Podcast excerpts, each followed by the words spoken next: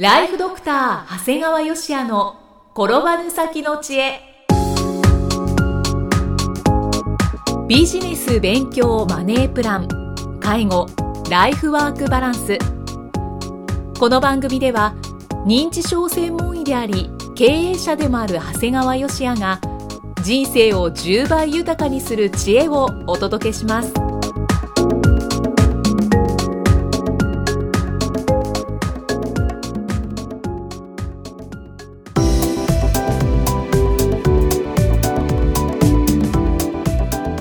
ちは、いきみえです。ライフドクター長谷川芳也の転ばぬ先の知恵。今回も始まりました。長谷川先生よろしくお願いします。よろしくお願いします。えー、さて今回はどのようなお話になりますでしょうか？まあ、いわゆるこう世の中で数字が苦手っていうことを言う方がすごくおられるんですが、はいまあ、はいそういう方にまず FP3 級を受験してみませんかという話ですね。はい、なんか初っ端からちょっと耳が痛い気がする。そうですね、はい。あの皆さんこうファイナンシャルプランナーいわゆるまあ以下 FP って言ってるんですが、はい。FP という資格を聞いたことはあると思うんですね。はい、FP はまあ教科書的にいくといわゆる家計に関わる金融税金不動産住宅ローン保険教育資金年金制度など幅広い知識を備え夢や目標が叶うように一緒に考えサポートする専門家と言われています、うん万能ですね。そうなんです。ただ気をつけないといけないのは FP 自身は、まあ、いわゆるお金の専門家と言ってるんですが、はい、まあ、多くの方っていうのはもう自分自身はこう大したこう資産もなくて、うん。まあ、投資経験もない方が多いんだよね。うんだって本当にあったら FP やってないもん。ああ、ってことなのそうか、うん。はい。だからまあ自分自身では本当にお金を持ったことないもんだから本当にお金を持った人の気持ちなんかやっぱり理解できないもんだから僕はよく言うのは FP なんかと付き合っちゃダメだよって言うんだけどはい。で特にまあ前回もね兄さんのところでお話ししたようにね、まあ、金融機関の片棒を担いでるなんてことも知らずにねニコニコしながら真剣にこう投資の初心者にアドバイスしてる FP なんかはねはい。あの本当にまあ付き合わない方がいいんじゃないかなとか思ってるんですね。はい。ただそんな FP なんですが実は見方をちょっと変えてほしいんですね。はい。これでお金を稼ごうなんて思わないで自分自身が勉強する道具にしてしまおうっていうことなんですねはい。これ実は僕も FP の3級の資格を持ってるんですね。あそうなんですか、はい、で本当にね例えばこう会計士さんたちなんかだと FP の1級、まあ、これ CFP って言ったりするんですがはい。あとはまあ保険を売ってる人たちなんかは2級に相当する AFP を持ってるんですからもうそれに比べると3級なんて本当に簡単で、まあ、ある人には3級なんてあるんだって言われた時もあるんだけど、ただまあ本当普通に生きていく勉強と考えたら一番簡単な3級で十分なんだよね。でこれ僕の会計士さんが実は言われてたんだけど世の中に多くの資格があるんだけど一番役に立つのはこの FP だよねって言ってたのね。いだけど皆さんは別に FP 取ってお金が稼げるわけじゃないもんだからどっか心の中では FP をバカにしてる人が多いんだけど、あの僕なんかからすると自分が勉強した感覚でいくと本当に役に立つんですよ。だからこうこれで稼ぐこれで仕事を取るという気持ちじゃなくってねはい。純粋に自分が世の中で生きていく中で学ぶといいよということで。でちなみに FP の試験科目って6項目あるんですね。はいで、まあ、これちょっと長くなるからあれなんですが例えばライフプランニングと資金計画。これ長い人生の中どうやって生きていくんですか？っていうことなんです、そうすると当然社会保険制度で知らないといけないよね。ね。病気になった時に障害年金がどうだとかとか、うん。他の年金制度老齢年金の話とかっていうことを学ぶんです。はい。で世の中で生きていく中では当然リスクってあるじゃないですか、はい。突然死んじゃったり怪我をしたりだったら生命保険と損害保険の知識がいるじゃないですか。はいはい。で当然お金を稼いだら金融資産の運用がいりますから預貯金のこと株式のこと債券のことその中でも外貨建ての商品なんかも勉強する必要があるわけですね、そうすると今度は税金のことも知らないといけないから、はい。所得税各種控除住民税等も知るわけですね、で多くの方が自分が住むところって興味があるから不動産のことも勉強する。それ不動産の取引だとか賃貸だとか有効利用のことも勉強する、でこういったいろいろなことを勉強して最後は相続。でそこで事業承継のこととかで贈与とか相続のことを勉強するんですよ、でこれが全て浅いんですよ一個一個は、それこんなの深く勉強するのはむちゃくちゃ大変ですから。ね。だからこれを全て深く勉強するようなような一級のねなんかすごい難しい試験になっていくんですが、はい3級は今言ったのがさらっとあるんですよね。でまあなんとなくこう全体が見えるというかね、で自分が例えばその立場になれば覚えてはないけどここ調べや分かるなぐらいになるわけね。だから例えばこう何か生命保険のこと知りたいなと思った時どうだったっけ？と思った時にその時に覚えてる必要はないんです。はあの中の教科書のここ見ればいいんだ。もしくはこうインターネットでこういう項目で調べればいいんだってことが分かればいいんですよね。だから本当に役立つ内容がいっぱいあってはい。実は我が家でもはい。うちの奥さんも取りましたし大学生の長女も取りました。あそうなんで取れちゃうんですよ。うん。ちょっと勉強すれば。で僕は同僚の橋本先生お医者さんなんですが橋本先生も取られたしはあと事務のスタッフも2名も合格してだから皆さんべやって勉強した人が言うのはこれいいねって例えばこうあの家を建てる時にちょっと銀行からお金を借りる時の知識とかね。不動産購入の時の知識も全部頭に入っちゃうんだよね。だから僕は世の中でね、はい。あの私数字苦手なんですって特に女の人でそういう人がいるんだけど、はい。これはですね女の人は甘えとる。これなんか私数字が苦手って言うとなんか褒め言葉やと思っとるよね。あこれはもうやっぱり社会人としても本当に失格ですからーはい。そんな言葉を発する前に FP3 級を受験されることをお勧めします。そうですね、うん。でもこういうことってあの高校までの間にうん。しっかり学ぶということがないので、本当はね学校で教えることなんだけどね。なんかうん確かにすごくいいなって今思ったんですが。まあそうなんです長谷川先生これ勉強方法はその参考書とか何か問題集とかを自分で買って勉強するっていうスタイルですか？そうですね。あのこれ実はあのブログとかでもこれを出したらこの質問がよく来てたんですけど、まあ、これきっと一輝さんもと取られると思いますからおす教えておきますけど。はい。まあ、どんな参考書問題集がおすすめですかって、まあ、これ確かに本屋さんなんて行くとドキャーっといっぱいあるもんだから困っちゃうんだけど、はいこれはねどれがいいっていうのはないです。たかだか FP3 級のレベルですからもうあそこの参考書が一番いいとかいうのはないんですがうん。一つまず3冊購入するってことを知っててください。はい。まず参考書いわゆるこう全ての教科書みたいなものですね。あと問題集と、はい。最後の最後試験直前のまとめとして一問一答っていうのがあるんですが、うん。この3冊を購入していただいてその3つのメーカーを統一してくださいメーカーを統一する。最近は出版社同士でその3冊の間でお互いに参照ページが書いてあったりするんですよ。うん。だから問題集を解いていてあれちょっとよくわかんないなと思ったらこれは参考書の何ページを参考にしてくださいっていうふうに書いてあるからそしたらその時点で参考書を見て参考書にチェックをするという形なんですね。はい。これがすごく便利ですね。だからあのなんとなく雰囲気でこうこれがいいあれがいいで参考書問題集一問一答のページがバラバラだとちょっとおかしくなる。それこそ最後の一問一答なんかでもあれこれって丸なんだったっけ？と思った時に参照ページがあったらすぐ参考書見れば分かりますので。でこれはもう以前ちょっとずいぶん前になるんだけど勉強の仕方っていうのでお教えしたように、はい。決して参考書から勉強しちゃいけない。これは問題集から、はい。でよくは問題集見ても最初わからんですよで問題を解きながら参考書を見る。問題集を解きながら参考書をしていく。でそうやってやっていくとどんどんどんどん参考書にいろいろチェック自分のわからないところをチェックされていく。である一通り問題集が終わってから今度参考書を見るんですね、はい。そうすると参考書はチェックしたところは大体一回目を通してるわけだから最初からさらの状態で参考書を読むとはちょっと違うイメージで読めるわけですね。だから参考書を全部読むんじゃなくてああこの間こここういうふうに問題出てたよなっていうふうな感じで読めるんですね。それもう本初から問題集から開いてそうです。何も知識がないけどとりあえずやってみる。それがコツですね。大体みんな参考書から開けて参考書でよくわからなくなって挫折するんです。確かにそうです。とにかく問題集で問題をどんどん解いていって参考書をやる。で参考書で一回目を通しておくと今度参考書の中で抜けてるとこが分かるんです。これチェック入ってないな。でも参考書には載っている。これがまた新しく出る可能性のあるとこ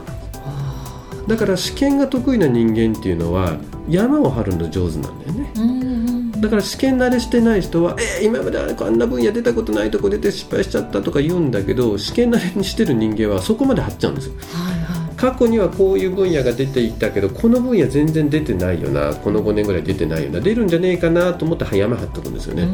そうするとパッと出た時にあやっぱ出たみたいな感じになる。だから要するに問題の作り手として勉強するかあくまでこう試験を受けるものとして勉強するかでもう合否が全然変わってくるんですね。いいアドバイスをいただきました。はい、で今3冊買ってくださいっていうふうに言ったんだけども、はい、えー、4冊目として実技問題の問題集も購入してください。はい、この FP の試験っていうのは実は学科と実技があるんです。まあ、実技って言っても別にその実際動くわけじゃなくて実技っていうのはあの質問のあの出し方がちょっとこう文章題になってるってことなんですね。だから別に本来学科の知識があれば解けるんだけど、はい、やっぱり慣れてないとねなかなか答えられないんですね。はい、だからこの出題の方法に慣れるためにもやっぱり実技の問題集の購入はおすすめしますね。そうですよね。実技があるってことは買った方がいいですね。そう。だからね学科で80%取れていて、はい、実技が60%以下で全体で不合格になる人って結構いるんです。ああもったいない。えっ、と僕の周りに3人いますから。あそうそうですか、はい、あじゃあ証明してますね。そうなんです。だからぜ絶対にこれ結局4冊買ってくださいっていうことになるんですね。はいはい。で FP に合格して登録をすると、はい、毎月金材まあ、KINZAI の「ファイナンシャルプラン」という雑誌が届くようになります。そうなんですねでこれなかなかね毎月旬な話題が特集されていて、はい、もうそれ以外にもこう目から鱗の情報が満載なんですよね。はい、でその上こうその後ろの方に載ってるドリルを解けば、はい、復習にもなり知識が定着します。さらにこれをインターネットで回答すると、はい、資格更新のためのポイントまで獲得できてしまうという。だから僕なんかあの FP のこう資格を維持するために何か他の、ね、講習会に行くとかもできないもんですから、うん、もうこれだけでもうちゃんと更新ができるようになっています。へえ面白いですね。だからすごいねこう医療以外の分野で頭を使うことはとっても新鮮で僕の最近の楽しみになっています毎月復習ができるっていうのいいですね。いいですね。うん、でそれで言いながらねなんかやっぱ面白い記事ってあって、はい、で3月号の中でものすごい面白いなと思ったのは内縁関係。えそんなのがあるんですか？内縁関係、まあ、要するに結婚しないで暮らしてる男女の内縁というわけなんだけども、はい、これ所得税法上は内縁は認めてないんだよね。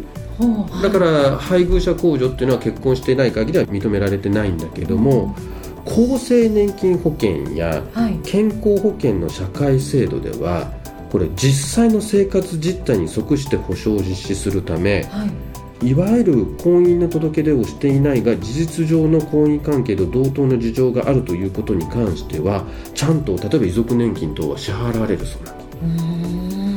これはねああ違うんだ。所得税法といわゆるこの社会保障制度が違うんだと思ってびっくりしちゃったね。そうなんですね。でこれなんでねそんな僕が今更えなんで何円何円って言うのっていうとねこれ、はい、要するにこれからの時代は高齢化になるじゃない、はい、だから例えば夫婦暮らしててもそれぞれパートナーが亡くなっちゃうっていうケースあるんだよ、うん、そうするとある程度高齢になった人が、まあ、仲良くなってで、まあ、だからまあ婚姻届までは出さないけど一緒に暮らしたりっていういわゆるこう昔という内縁と違う内縁が増えてるのは事実なんですね。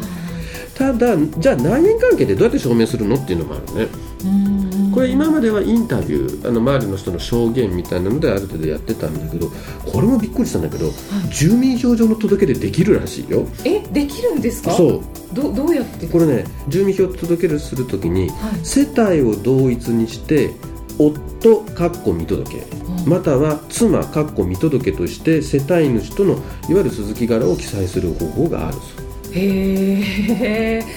面白い。いや要するにあの今僕が言ったように高齢化時代になって年取ってからせっかく仲良くなっても結局子供たちからすると実際に結婚しちゃうと、まあ、相続の問題だとかも出てくるもんだからなんだかやっぱりこう、まあ、逆に女の人にしてみても財産目当てと思われても嫌だろうし、うそういうのがあるもんだからただまああの年金ぐらいは残してあげるみたいなことのためにね。だからこうあのいわゆるこう社会保障制度をうまく使いながら、まあ、いわゆるこう婚姻届まではいかないんだけど内縁として一緒に暮らしてる。ただ、えー、夫妻での届け出はしてないよということを住民票所に載せることができるみたいなんですね。こういうことを知ってると本当にリアルに役立ちますよね。そうですね。あの僕も過去にね認知症の専門医として、はい、いわゆる内縁関係の女性に財産を残したいから男性の遺言能力の診断を依頼されたことがあったんだけど、はい、まあ、その時はまあ残念ながらちょっとこれは状況では遺言作成できないよって判断せざるを得ない結果だったんだね、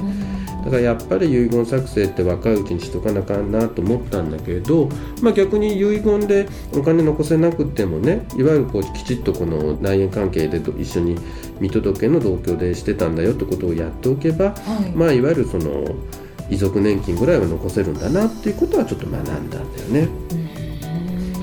だからやっぱりこの国はね知ってるものが、えー、得をするんだなというふうに思いましたね。本当ですねまあ、だからこれからの時代いわゆる結婚しなくてもね、高齢者の方々が内縁関係で生活するケースはあの予想されるから、まあ、今最初にこんなこと関係あるの？と思われた方いるかもしれないんだけど実は現実の世界ではこういうケースあるんだよっていうことなんですね。ちなみにこの今の情報は雑誌の中のね、はい。思わず人に話したくなるというコラム だったんですね。まさにその通りやと思って、ね。うん、思わず人に話したくなってしまってポッドキャストでも喋ってしまったというような内容ですね。あでもこれはファイナンシャルプランナーを取ってる長谷川先生のもとに毎月届くものであるから。本当にこのポッドキャストあの前回のニーサもそうですけれど、うんはい、こうやって本当に知ってるものだけが得をするっていう話をしていただけるっていうのはありがたいですね。そうですね、まあ、だからぜひ皆さんもこう FP3 級ね、うんうん、取ってみるとその知識があるがために今までほとんど見過ごしていた情報がどんどんまた頭に入ってくるもんですから、あの取られるといいんじゃないかな。これは経営者の方はもう必ずと言っていいほど取っといた方がいいですか？いや、イキさん取っといてください。あの僕とこう番組をする中でですね。いや本当にそうですね。ねあのあんまり間の抜けたこと言っちゃいけませんので、いずれあの FP3 級通ったというご報告ができるんじゃないかと思っます。わ、かりました。ちょっとじゃあ2014年頑張ります。年間3回やってますから。あの5月にはあるはずですからそうなんですか、はい、5月目指した方がよろしいでしょうか、はい、はい、あ1か月か頑張りますはい、長谷川先生今回もありがとうございました。ありがとうございました。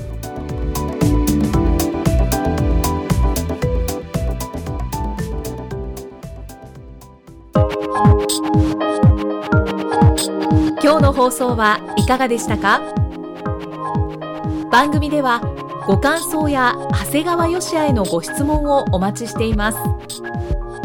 番組と連動したウェブサイトにあるホームからお申し込みください URL は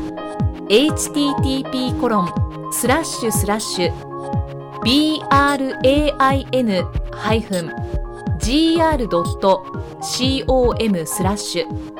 podcast スラッシュ